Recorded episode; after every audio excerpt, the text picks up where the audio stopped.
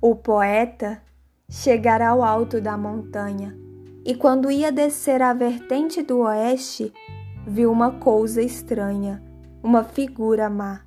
Então, volvendo o olhar ao sutil, ao celeste, ao gracioso Ariel, que de baixo o acompanha, num tom medroso e agreste, pergunta o que será.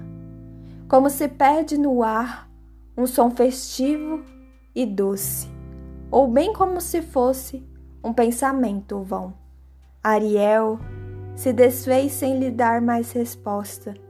Para descer a encosta, o outro estendeu-lhe a mão.